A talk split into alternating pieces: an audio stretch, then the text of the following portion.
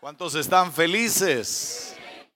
La Biblia dice, bienaventurados los limpios de corazón. ¿Por qué?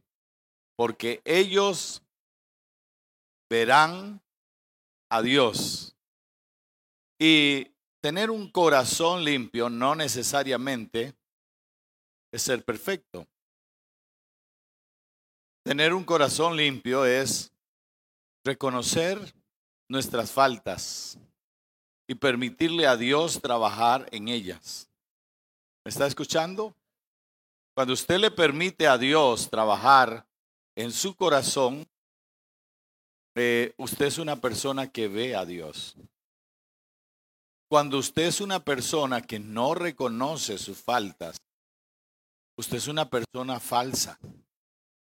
Y Dios no puede trabajar en usted porque Dios necesita gente que quiera un corazón como limpio. Porque la gente de corazones limpios siempre va a ver a Dios. Amén.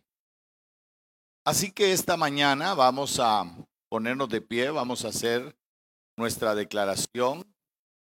No sin antes recordarles que esta tarde a las 5 de la tarde, ¿cuándo? Tenemos tarde de milagros y sanidades. ¿Está usted enfermo? Venga esta tarde. Aunque no esté enfermo, venga, el Señor le va a levantar su fe para ver milagros, porque usted fue llamado a vivir en lo sobrenatural. Amén. Diga conmigo, esta es la palabra del Dios viviente. Esta es la verdad absoluta de Dios es indiscutible e incuestionable. Declaro que yo soy lo que la palabra de Dios dice que soy. Declaro que yo puedo hacer lo que la palabra de Dios dice que puedo hacer. Y declaro que yo tengo lo que la palabra de Dios dice que tengo. Esta mañana mi espíritu será confrontado renovado, transformado y conectado a mi destino y a mi propósito. Declaro que después de escuchar la palabra de Dios, no seré igual en el todopoderoso nombre de Jesucristo. Amén y amén y amén. Pueden sentarse, gracias. Hemos hablado del discípulo lleno del Espíritu Santo. Necesitamos esencialmente que el Espíritu Santo gobierne nuestras vidas. Porque cuando Él gobierna nuestras vidas, podemos cumplir los propósitos de Dios. Cuando el Espíritu Santo, que es quien Jesús dejó en la tierra para ayudarnos. ¿Ayudarnos cuándo? Cuando usted se siente débil. ¿Ayudarlo cuándo? Cuando usted se siente frustrado, fracasado. ¿Ayudarlo cuándo? Cuando usted en sus propias fuerzas no puede. Cuando usted le permite al Espíritu Santo usted sí va a poder. Usted sí va a salir adelante.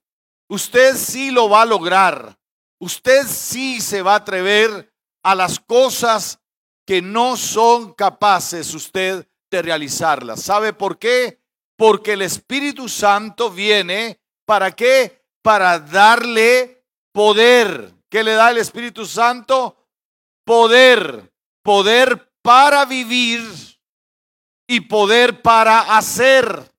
Vivir y hacer son dos cosas necesarias e importantes en la vida y por eso es que Jesús dijo, no os dejaré huérfanos. Usted no está huérfano. No los voy a dejar solos. Yo voy a enviar al Espíritu Santo, el Espíritu de verdad, y Él los va a ayudar. Y lo llamó el consolador. Lo, lo llamó el amigo, el compañero fiel que camina con nosotros cuando todos los días, 24 horas al día, 7 días de la semana. El Espíritu Santo viene a nuestra vida primeramente para conformar a Cristo en nuestra vida. Para que usted se parezca a Jesús. ¿Cómo se va a parecer a Jesús? En su manera de pensar, en su manera de hablar, en su manera de ver, en su manera de hacer, en su manera de comportarse. Porque cuando el Espíritu Santo viene sobre tu vida, lo primero que Él hace es cambiar tu carácter. ¿Cuántos quieren ser cambiados en el carácter? Porque algunos dicen, ay pastores, que yo no puedo con este carácter. Es que este carácter de mi abuelito, este carácter de mi papá, yo no me puedo. Pero sabe una cosa, tengo buenas noticias el Espíritu Santo cambia tu carácter. Porque Él viene para darte qué? Poder. El Espíritu Santo viene para que tú cambies la historia de tu familia. El Espíritu Santo viene para quebrar toda maldición, para romper con la historia familiar y crear una nueva historia. Cuando usted le da lugar al Espíritu Santo, el Espíritu Santo hace que usted produzca un fruto. ¿Cuál es el fruto?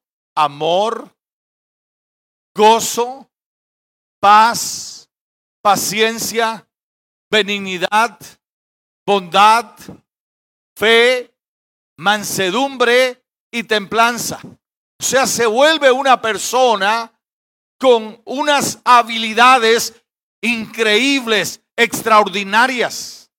Porque eso es lo que el Espíritu Santo hace en nuestra vida. Nos da habilidades extraordinarias. Hay pastores que yo soy muy introvertido, es que yo soy y yo soy. Y mire, yo he visto gente, hermanos, yo tengo un amigo que es tartamudo. Pero usted lo pone a predicar y no tartamudea. Porque el Espíritu Santo, cuando toma su vida, cambia su vida. Entonces, usted tiene que amar al Espíritu Santo, porque el Espíritu Santo viene para darle poder. ¿Para qué? Para vivir. Cuando usted tiene al Espíritu Santo, puede venir una tormenta a su vida, pero como el Espíritu Santo que produce en nosotros paz. Paz en medio de la tormenta. ¿Qué produce el Espíritu Santo? Gozo. Hay gozo en medio de la tristeza. Hay gozo en nuestra vida. Hay bendición. Hay, nos volvemos gente generosa. Hay algunos que son agarrados, pero cuando el Espíritu Santo viene sobre sus vidas, se vuelve la gente más generosa.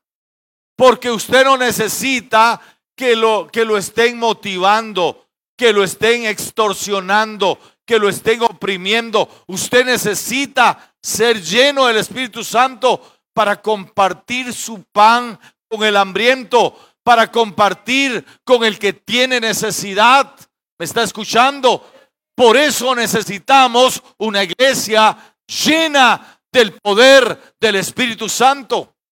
Pero también dije que el Espíritu Santo viene para darnos poder para hacer.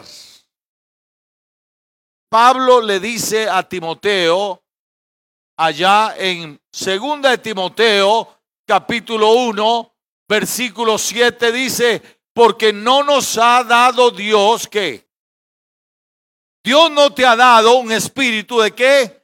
De cobardía. sino que te ha dado un espíritu de qué? De poder. Tú tienes espíritu de qué? De poder. ¿Qué más tienes? Espíritu de amor. ¿Qué más tienes? Espíritu de dominio propio. Usted no puede decir, ay, es que ya yo no puedo con este mal hábito, no puedo con esta cosa. Sabe, llénese del Espíritu Santo y el Espíritu Santo le va a dar poder, poder para hacer, poder para vivir. Ahora, hoy quiero hablar del discípulo que obedece. Discípulo que qué? ¿Se acuerda? Yo definí al discípulo con tres características. Dije que el discípulo sigue fielmente a quién? A Jesús. Nada lo hace cambiar. Yo tengo 43 eh, años, cumpliré en agosto, de seguir al Señor y no hay nada allá afuera que me atraiga más que Jesús. Quiero amar a Jesús hasta el último suspiro de mi vida. Porque hay que seguir como fielmente a quién? A Jesús. Número dos, dije que un discípulo es aquel que aprende de quién. ¿De quién aprendemos? De Jesús. Por eso usted no puede decir, ay, es que aquel fulano y sutano y perencejo, déjelos. Y si ellos tienen falsa doctrina, déjelos. No comparta sus pecados. La Biblia dice, no hay que compartir los pecados ajenos. Es que aquel es esto y lo otro. Pero usted no está siguiendo a aquel, usted está siguiendo a Jesús. Puesto los ojos en Jesús, el autor y consumador de la fe. Ahí es donde hay que poner los ojos, la mirada en Jesús. Porque aprendemos de Jesús. Jesús no nos ha fallado. Jesús lo que dijo, lo vivió. Jesús lo que dijo, lo hizo. Entonces, en él no hubo inconsistencia. Él fue verdadero. Él no fue falso. Él él nos enseñó entonces a ser genuinos, verdaderos, y aprendemos de Él. Yo aprendo de Jesús. Dice mi esposa que yo era machista. Y todavía lo afirma. Pero, por favor, yo vengo de un hogar disfuncional donde quienes mandan son las mujeres. Bueno, ahora estoy igual. Porque el secreto de vivir bien en el matrimonio es dejar que la mujer haga lo que quiera. Siempre y cuando no hayan grandes decisiones. Bueno, hasta ahora en el mío no han habido grandes decisiones. Ella manda hasta ahora porque fue el pacto que hicimos. Las grandes decisiones las decido yo y las pequeñas las decide ella. Así que en 38 años no han habido grandes decisiones. Pero estoy hablando de que, ¿por qué no cambiamos? Porque no queremos aprender de quién? De Jesús. ¿Por qué no cambias? Porque no quieres obedecer a Jesús. Jesús dice que nosotros debemos de amar a cómo, a quienes, a nuestras mujeres como a nosotros mismos. Aló, porque hay malos matrimonios, porque no entendemos que cuando nos casamos nos olvidamos de los estereotipos, de la tradición familiar y vamos a construir un matrimonio ¿De acuerdo a qué? De acuerdo a la palabra de Dios. Y vamos a obedecer a la palabra de Dios, porque la palabra de Dios le dice a las mujeres que la mujer que respete a quién? A su marido. Y el marido que ame a su mujer. Entonces, si hiciéramos esas cosas, la mujer respeta a su marido, El marido ama a su mujer y en el amor, el amor todo lo sufre, todo lo soporta, no busca lo suyo, obedece a su mujer. Aprendemos de Jesús. Aprendemos de Jesús. Entonces cuando usted aprende de Jesús, usted aprende a no mentir, aprende a no hacerle daño a su prójimo, aprende a buscar hacer bien, porque eso es lo que nos enseña Jesús. Si usted supiera, la vida espiritual consiste en dos cosas. Tener una buena relación con Dios y tener una buena relación con sus semejantes. Usted no tiene buena relación con sus semejantes, usted tiene problemas. Porque la ley, toda la Biblia se resume en la relación con Dios y en la relación con sus semejantes. Así que uno no necesitaría mucha Biblia para usar el sentido común y saber que yo debo procurar el bien de quién? De mi prójimo. Eso es la Biblia. El bien de mi prójimo. Yo no estoy buscando valerme de mi prójimo, estoy buscando cómo agregarle valor a mi prójimo, porque eso es lo que el Espíritu Santo hace en la vida de nosotros. El Espíritu Santo nos ayuda a amar a quién? ¿A quién? A nuestros enemigos. ¿Usted amaría a su enemigo? En la carne no. Usted deseara ponerle una trampa para que se vaya al fondo. Pero en el en Cristo usted ama a su enemigo, usted ora por su enemigo, usted bendice a su enemigo, porque esa capacidad solo quien la da, el Espíritu Santo. ¿Está escuchando? El Espíritu Santo nos da la capacidad para amar a quienes, a nuestros enemigos. Ahora entonces, como discípulos, tenemos que aprender a qué? Dije que la tercera característica de un discípulo es obedecer a quién? A Jesús. Lucas capítulo 6. Lucas capítulo 6, versículo 46. Dice, ¿por qué me llamáis Señor, Señor? ¿Y qué? ¿Por qué me llama Señor? ¿Sabe que decir Señor es decir que tú eres mi amo, mi dueño? Yo te pertenezco, yo soy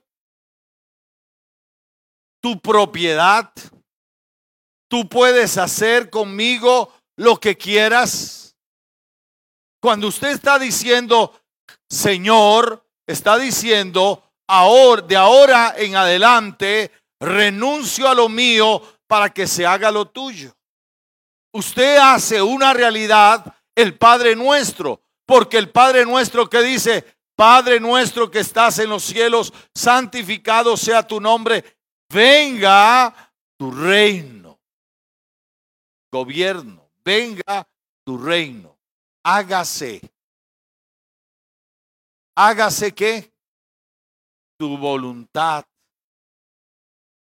en la tierra como qué? Como en los cielos. Señor, yo quiero hacer lo que tú quieres, no lo que yo quiero. Entonces, un discípulo es alguien que obedece a Jesús, pero ahora Jesús está reclamando su señorío y dice, ¿por qué me llamáis Señor, Señor y no hacen qué? Lo que yo digo. Dice, porque todo aquel que viene a mí y oye que mis palabras y que y las practica, las hace.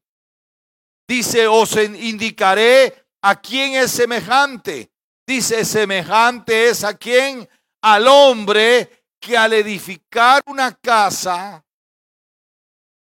cavó y ahondó y puso el fundamento sobre qué? Sobre la roca. Dice, Y cuando vino una inundación, porque ¿cuántos sabían que en la vida hay inundaciones? En la vida hay tormentas, en la vida hay dificultades, pero ¿sabe quiénes, quiénes soportan las dificultades? Este edificio está construido sobre una superficie que era un hoyo. Hace, en 1974, eh, pensaban hacer en esta esquina un club social que iba a tener, a tener dos pisos hacia abajo y cuatro hacia arriba. Resulta que en la crisis de 1978, donde el dólar costaba 8.60, se disparó a 62 colones. Las personas que tenían ese proyecto salieron en carrera porque estaban, imagínate, lo que tú habías calculado hacer con 8.60 ahora se había multiplicado por muchas veces. Y ellos dijeron, no podemos seguir ese proyecto, dejaron votado este lugar. Y entonces los antiguos dueños dejaron que aquí vinieran y pusieran basura porque era un hoyo de 10 metros hacia abajo. Usted está en un hoyo de 10 metros hacia abajo y entonces, en 1987, 89, nosotros iniciamos la campaña en este lugar. Entonces lo que hicimos fue desparramamos toda la tierra y toda la cosa para tener una superficie más o menos. Pero cuando venía el invierno, y, y por haber esa, esa situación, se hacían huecos cuando decidimos construir, ¿qué cree que tuvimos que hacer? Irnos a los 10 metros hacia abajo. Porque si no, este edificio sería inseguro. Porque en este país de cuando en cuando hay que, hay terremotos. Este edificio, cada placa, cada columna está montada sobre una placa de aproximadamente de aquí a allí. Una placa de dos, de tres metros sobre seis. Abajo, y después de abajo hay unos pilotes. Y usted me diría, pastor, pero ¿para qué hicimos ese gran desperdicio? ¿Sabe por qué? Porque si usted quiere que algo permanezca, va a tener que ponerle buenos cimientos. Si usted quiere que su vida permanezca en Cristo, vas a tener que tener buenos cimientos. Porque si no, cuando te vuelvan a ver, ay, en esa iglesia no me quieren, me voy. Ay, y, hay gente así que, que tienen piel de cebolla. Hermanos amados, pues la vida, la vida es así.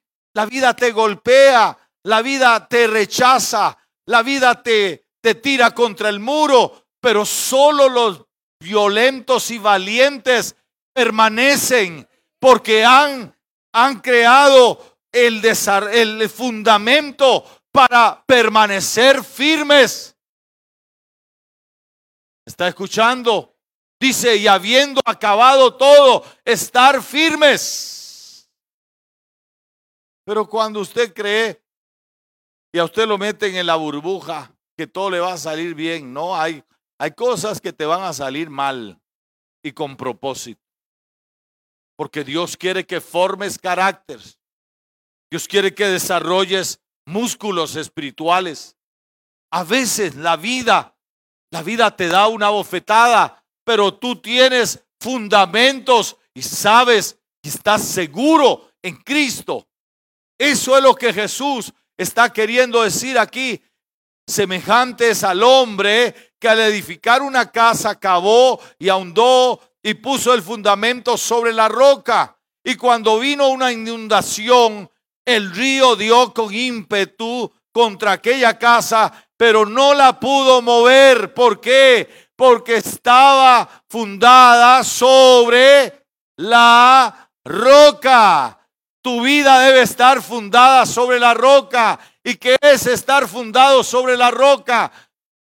Oír su palabra y practicarla. Oír su palabra y practicarla. Oír su palabra y practicarla. Oír su palabra y practicarla.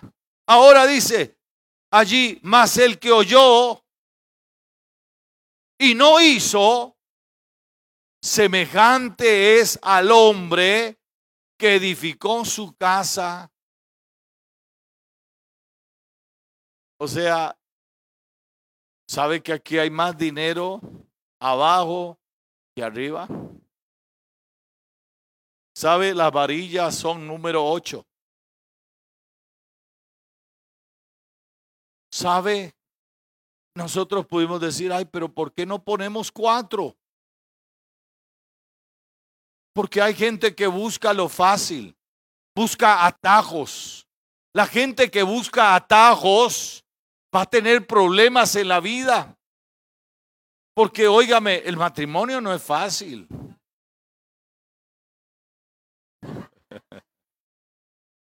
El matrimonio no es fácil. El matrimonio requiere determinación, requiere compromiso. Ay, es que ya no lo quiero. Imagínate que mi esposa a esta hora del partido me diga es que ya no lo quiero, no tiene el pelo que tenía. Ay, es que ya no, ya no pesa. Óigame, yo tenía pantalón 32, imagínense, y me quedaba flojo. 120 libras. Bueno, el Señor la ha bendecido. Porque el matrimonio requiere compromiso. ¿Me está escuchando? Compromiso. Esto no es, ay, es que ahora, ay, no todo el tiempo vas a sentir palomitas. Hay, hay, hay tiempos oscuros del matrimonio que hay que caminar, seguir caminando. ¿Aló? Ay, es que yo no sé, esa mujer es muy difícil. Bueno, todos somos difíciles. Mientras usted vive solo, no pasa nada. Usted se encuentra con otra persona y crean, incendian el universo. ¿Me está escuchando? Pero cuando usted tiene convicciones, cuando usted tiene los principios, usted camina los principios, usted es una persona que se supera. Pero cuando no tienes principios, tú dejas votado, tienes cosas que no has terminado. Tú tienes que definirte, tienes que tener claridad, porque eso es construir la vida superficialmente.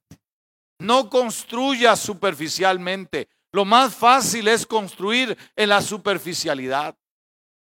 Pero oye, este hombre dice, se, eh, dice, edificó su casa sobre la tierra, sin fundamento, contra la cual el río dio con ímpetu ¿Y qué pasó? Y luego cayó y fue grande la ruina de aquella casa. Porque la vida hay que, hay que construirla de convicciones. Tienes que aprender a ser fiel. Fiel, fiel en las relaciones. Fiel a tu iglesia. Fiel a tu familia. No somos perfectos. Tu familia no es perfecta pero no se puede cambiar. El ADN está aquí. ¿Está escuchando? Usted tiene que ser fiel a su esposa, a su esposo. Usted tiene que aprender la fidelidad. ¿Por qué? Porque eso es lo más valioso, es un valor irreemplazable. Pero cuando usted es una persona peleta, que hoy está aquí, mañana está allá, nunca creces, nunca te desarrollas. Cada vez que encuentras pared, te devuelves. Cada vez la vida tiene paredes. La vida tiene murallas que tú tienes que sobrepasar. Y solo las personas que han desarrollado carácter por el Espíritu pueden sobreponerse. Ese es el fantasma de la ópera. Son bromas, Brayitan.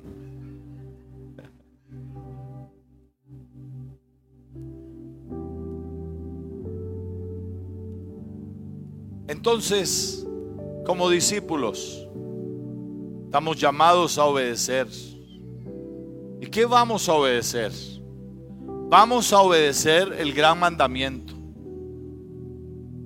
Vamos a obedecer la gran comisión. Si usted enfoca su vida en la gran comisión y en el gran mandamiento, este, has resuelto tu vida. Gran comisión, ¿qué es la gran comisión? Predicar el Evangelio a toda criatura. Esto no es si tú quieres. La gran comisión es la imposición divina a todo aquel que se hace llamar cristiano. Nadie puede elegir. La gran comisión no es una elección. La gran comisión es la elección divina sobre nuestras vidas. Es el encargo divino. No te preguntas si sabes hacerlo.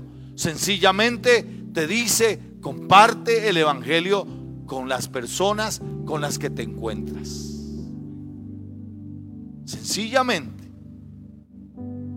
Y el gran mandamiento, que es el gran mandamiento, amarás al Señor tu Dios. ¿Cómo? Con todo tu corazón, con toda tu alma, con todas tus fuerzas. ¿Y a quién más? Y a tu prójimo. Tu prójimo. ¿Quién es mi prójimo? ¿Quién es mi prójimo? Es probable que alguien ahora al salir te lo encuentras en la calle, mojado, maloliente, greñudo, sin bañarse. Ese es tu prójimo. Jesús te lo pone allí para que tú hagas algo con él. Para que tú muestres el amor de Dios a esas vidas. Entonces, Estamos para obedecer. El poder de Dios viene sobre nuestras vidas para ayudarnos a obedecer que la gran comisión, a, a, obedecer el gran mandamiento. Cuando tú eres lleno del Espíritu Santo, tú estás listo para obedecer al Señor. Esta, esta congregación existe para la gran comisión para buscar y salvar al que está perdido. Este, e, esta iglesia no es domingos, esta iglesia es donde usted es entrenado para que cada día, lunes, martes, miércoles, jueves, viernes, sábado, domingo, prediques el Evangelio. Le prediques porque tú tienes que ver a la gente bajo el riesgo de condenación eterna. Tienes que verlos, que si se mueren, pueden despertar en una eternidad sin Dios. Y a lo mejor Dios te haga responsable a ti. ¿Está escuchando? Porque tú pudiste hablarle y no le hablaste. Porque dice el Señor, pero recibiréis poder cuando haya venido sobre vosotros, ¿quién? El Espíritu Santo. Y me seréis testigos. ¿Qué es usted? Un testigo de Jesucristo. En Hechos 4:20 dice, Porque no podemos callar, no podemos callar lo que hemos visto, lo que hemos oído. Tú no puedes callar el Evangelio, tienes que predicarlo, tienes que arriesgarte. Tu tarea es entregar el mensaje. La tarea del Espíritu Santo es convertir a las personas, pero tú obedece al Señor, porque cuando obedecemos al Señor le agrada. Así que quiero terminar con este pasaje de la Biblia. Juan capítulo 8, versículo 28. Les dijo pues Jesús, cuando hayáis levantado al Hijo del Hombre, entonces conoceréis que yo soy y que nada hago por mí mismo. ¿Qué dijo Jesús? Yo no hago nada por mí mismo. Yo hago todo lo que allá arriba me dicen. ¿Cuántos vamos a hacer todo lo que arriba nos dicen? ¿A dónde está lo de arriba? Aquí. No te pierdas, aquí está. Todo lo que tú tienes que hacer está aquí para que no te pierdas. Y Jesús está diciendo, no hago nada por mí mismo, sino que según me enseñó quién, el Padre, así hablo, porque el que me envió conmigo está. El que me envió conmigo, ¿qué? Está. ¿Y qué más dice? No me ha dejado solo. Él no te va a dejar solo. Porque yo hago siempre. Esta es la palabra clave. Yo hago siempre qué. ¿Cuántos van a hacer lo que a Él le agrada? Yo quiero hacer lo que a Él le agrada. ¿Por qué no se pone de pie? ¿Por qué no se consagra esta mañana para obedecer a Jesús? Para alcanzar a la mayor cantidad posible de perdidos. Alcáncelos. Y cuando los haya alcanzado, disipúlelos. Que por cierto, si usted está interesado, la próxima semana, el próximo domingo, de 9 a 10 y media, 9 a 10 y media, vamos a tener un entrenamiento para discipular.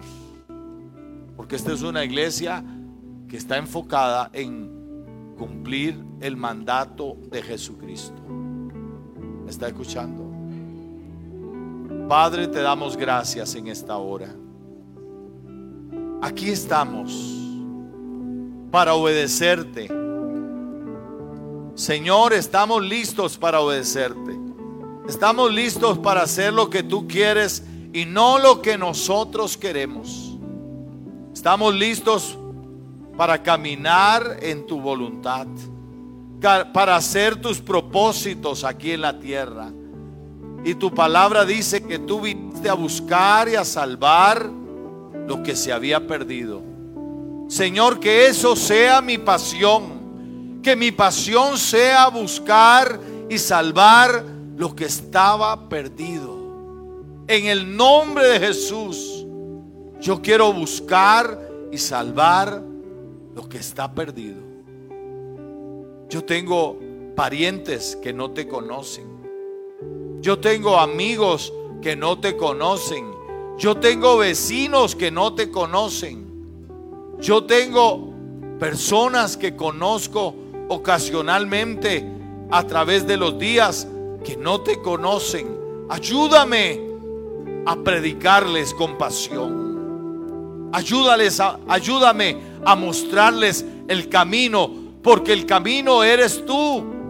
Tú eres el camino, la verdad y la vida. Y nadie puede llegar al Padre si no es por ti, Jesús. Ayúdanos, ayúdanos a enseñarles a encontrar la puerta. Tú eres la puerta. Que en esta mañana nuestras vidas sean tocadas, revolucionadas por tu Espíritu Santo. Señor, que podamos intencionar cada día para hacer tu voluntad aquí en la tierra en el nombre maravilloso de Jesús. Amén y amén y amén. Esta mañana es nuestro domingo misionero. Nosotros existimos para hacer la gran comisión.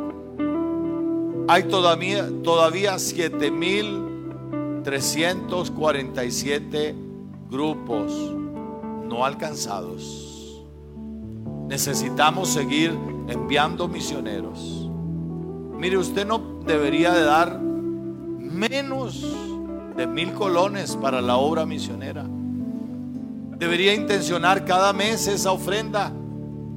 Ese es el mínimo.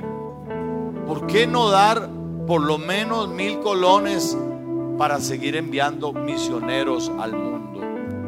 Esta mañana vamos a levantar nuestra ofrenda misionera.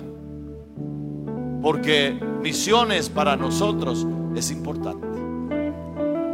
¿Cuánto vale un combo? ¿Por qué no regalarle un combo al Señor para que lo usen en la ofrenda misionera? Para que envíe más misioneros. Véngase esta mañana y de manera generosa ofréndele al Señor para que enviemos más misioneros al mundo.